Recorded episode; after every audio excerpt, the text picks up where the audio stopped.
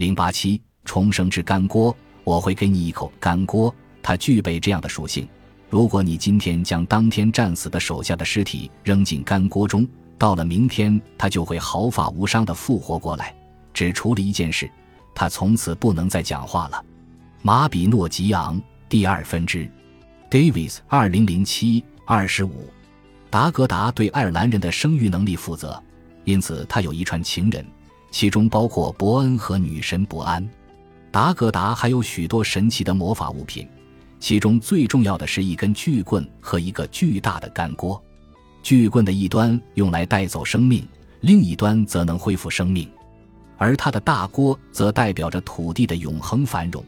因为它是一口众生之锅，能够提供源源不断的食物，永不减少。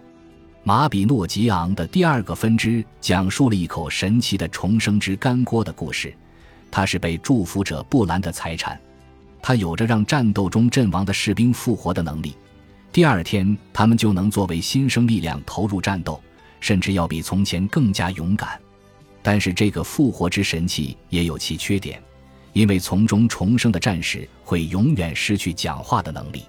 这实际上就意味着他们是一群僵尸，一群仅仅为了继续战斗被借到生者之界的亡灵。凯尔特人高度重视语言。认为语言是人之为人的本质所在，演说和诗歌是他们社群的基石，因为语言的力量甚至比战争的技巧更为重要，所以吟游诗人和先知在他们的社会中享有最高的地位。